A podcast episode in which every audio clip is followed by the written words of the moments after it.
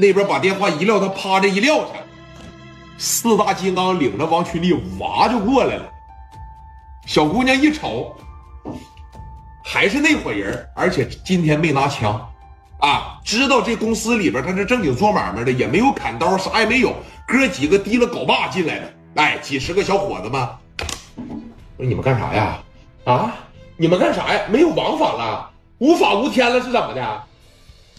刘毅当时往前这一上啊，就说了：“说这个老妹儿啊，我不说了吗？让你家老板给我们打电话，咱们事情该解决解决。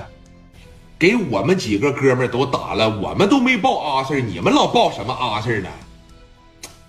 真是说一点格局也没有。哎呀，刚才呀，分公司的陈副支队啊，已经把电话打给我了。”让我过来把事情解决解决，你想解决不？你们打算怎么解决呀？怎么解决呀？这打女人是什么滋味啊？我也试吧试吧呗。啊，不是你要干啥呀？干啥？我踢你盒子呗！我干啥？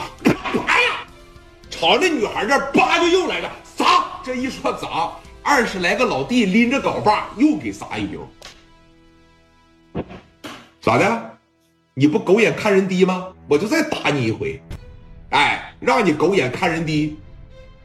咱说实话，那史殿林这一上来逮着那大盒子，像不要钱的一样，说钻钻。在我们山东有句话啊，我听你这口音也不是山东的，叫打出来的媳妇儿油出来的面。当然了，这盒子也是油出来的。坐下，让我油吃油吃。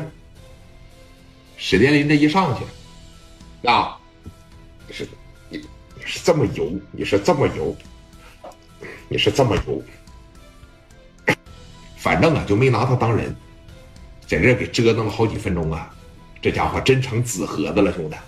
哎，呱呱这就又给砸一油，砸了能有十多分钟的时间吧？啊，而且啊还打了两个保安，但是打的不厉害，基本上是这一到跟前就是小镐把抡起来，砰就这一镐把，临走前蒋元当时说了：“哎呀，接着报阿 Sir 啊，接着报阿 Sir，我接着过来砸。我现在就回去查一查，你们在青岛还有什么分公司，我挨个给你砸，知道吧？哎，这盒子怎么比刚才大了呢？我看看，这这怎么回事啊？那不得得利于我吗？啊，就这盒子上面有多少多少个穴位，摁哪块能把这盒子摁大？”回头我教教你刘毅啊！回头你由你媳妇儿走吧，哥还在家等着咱呢。啊！一帮人大摇大摆的就再次离开了这个锦绣大地夜总会啊，消失在了说这个人群里边。你看，给这个女孩啊，当时都 说长这东西有啥用啊？这不乳腺增核了吗？都乳腺增核了。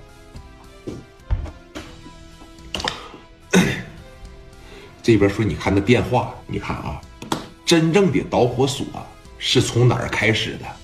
咱们该开玩笑开玩笑，咱们该讲故事讲故事。你听着，没有任何一个大老板，尤其是像聂鼎荣这样的大腕儿。